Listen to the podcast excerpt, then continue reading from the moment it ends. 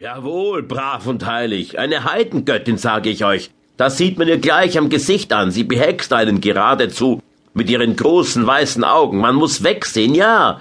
So wie man sie anschaut. Weiße Augen? Ohne Zweifel in das Erz eingelegt, vermutlich eine römische Statue. Eine römische? Ja, richtig. Herr von Perihorade sagt, es sei eine Römerin. Oh, ich sehe, Sie sind genauso ein gelehrter Herr wie er. Ist sie ganz gut erhalten? Hm, nichts fehlt ihr. Noch schöner und besser ausgeführt ist sie als die Büste von seiner Majestät im Ratshause.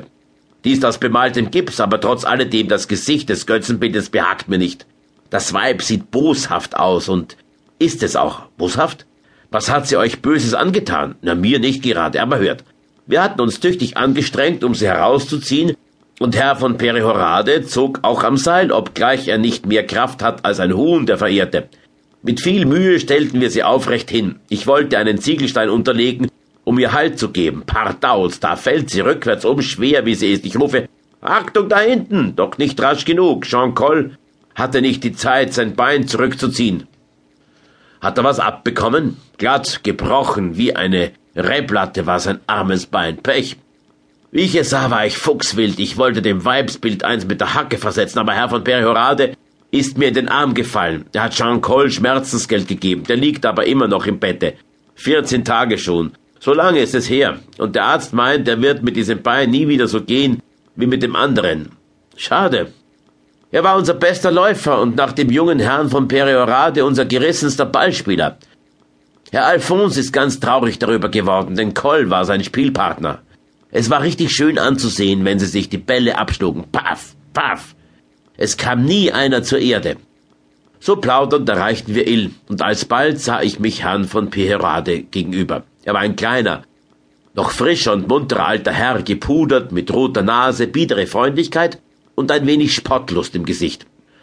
Noch ehe er den Brief von Herrn von P. öffnete, hatte er mich an einer wohlgedeckten Tafel zum Sitzen gebracht und mich seiner Frau wie seinem Sohne vorgestellt, als berühmten Altertumsforscher, der die alte Grafschaft Roussillon der Vergessenheit entreißen werde, der sie durch die Indolenz der Gelehrten verfallen sei. Während ich mit gutem Appetit aß, denn nichts regt mehr an als scharfe Bergluft, betrachtete ich meine Wirte. Herr von Perehorade ist bereits geschildert. Ich möchte nachholen, dass er die Lebhaftigkeit in Persona war. Er sprach, aß, stand auf, lief zu seiner Bibliothek, schleppte mir Bücher herbei, zeigte mir Stiche, schenkte mir Wein ein. Nicht zwei Minuten lang verharrte er in Ruhe. Seine Frau war etwas stark, wie fast alle Katalonierinnen, wenn sie über die 40 hinaus sind. Offenbar war sie eine richtige Kleinstädterin, die nichts als ihre Wirtschaft im Kopfe hatte. Obwohl das Abendessen für sechs Personen und mehr gereicht hätte, lief sie in die Küche, ließ Tauben schlachten, Miliasse backen und öffnete, wer weiß wie viele Töpfe Eingemachtes. Im Handumdrehen war der Tisch mit Schüsseln und Flaschen übervoll, und ich wäre zweifellos an Verdauungsbeschwerden gestorben, wenn ich von allen Angebotenen auch nur gekostet hätte. Trotzdem gab es bei jeder Platte, die ich ausschlug, neue Entschuldigungen. Man fürchtete, dass ich mich in Ill nicht wohl befände. In der Provinz habe man so wenig Bezugsquellen und die Pariser seien so verwöhnt. Bei all der Geschäftigkeit seiner Eltern blieb der junge Herr Alphonse von Pererade auf seinem Platze wie ein Pagode. Er war hochgeschossen, etwa 26 Jahre alt und hatte schöne, regelmäßige, aber ausdruckslose Gesichtszüge. Seine Gestalt und seine athletischen Formen stimmten zu seinem Rufe weit und breit als unermüdlicher Ballspieler. An jenem Abend war er elegant gekleidet, genau nach dem Kupfer in der letzten Nummer des Modejournals.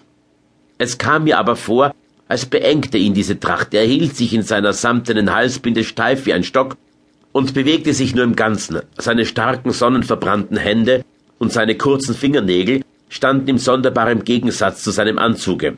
Es waren Arbeiterfäuste, die aus den Ärmeln eines Standy heraushalangten. Obwohl er mich als Pariser mit großer Neugier von oben bis unten musterte, redete er mich den ganzen Abend nur ein einziges Mal an, und zwar um zu fragen, wo ich meine Uhrkette gekauft hätte. Eines, verehrter Gast, sagte Herr von Perehorade, als das Mahl zu Ende ging, Sie gehören mir, Sie wohnen bei mir, und ich lasse Sie nicht los, als bis Sie alles gesehen haben, was es Merkwürdiges in unseren Bergen gibt. Sie sollen den Gau Roussillon gründlich kennenlernen, und Sie müssen ihm Gerechtigkeit widerfahren lassen. Sie ahnen nicht, was wir Ihnen alles zu zeigen haben. Phönikische, keltische, römische, arabische, byzantinische Denkmäler. Alles wird Ihnen vorgeführt.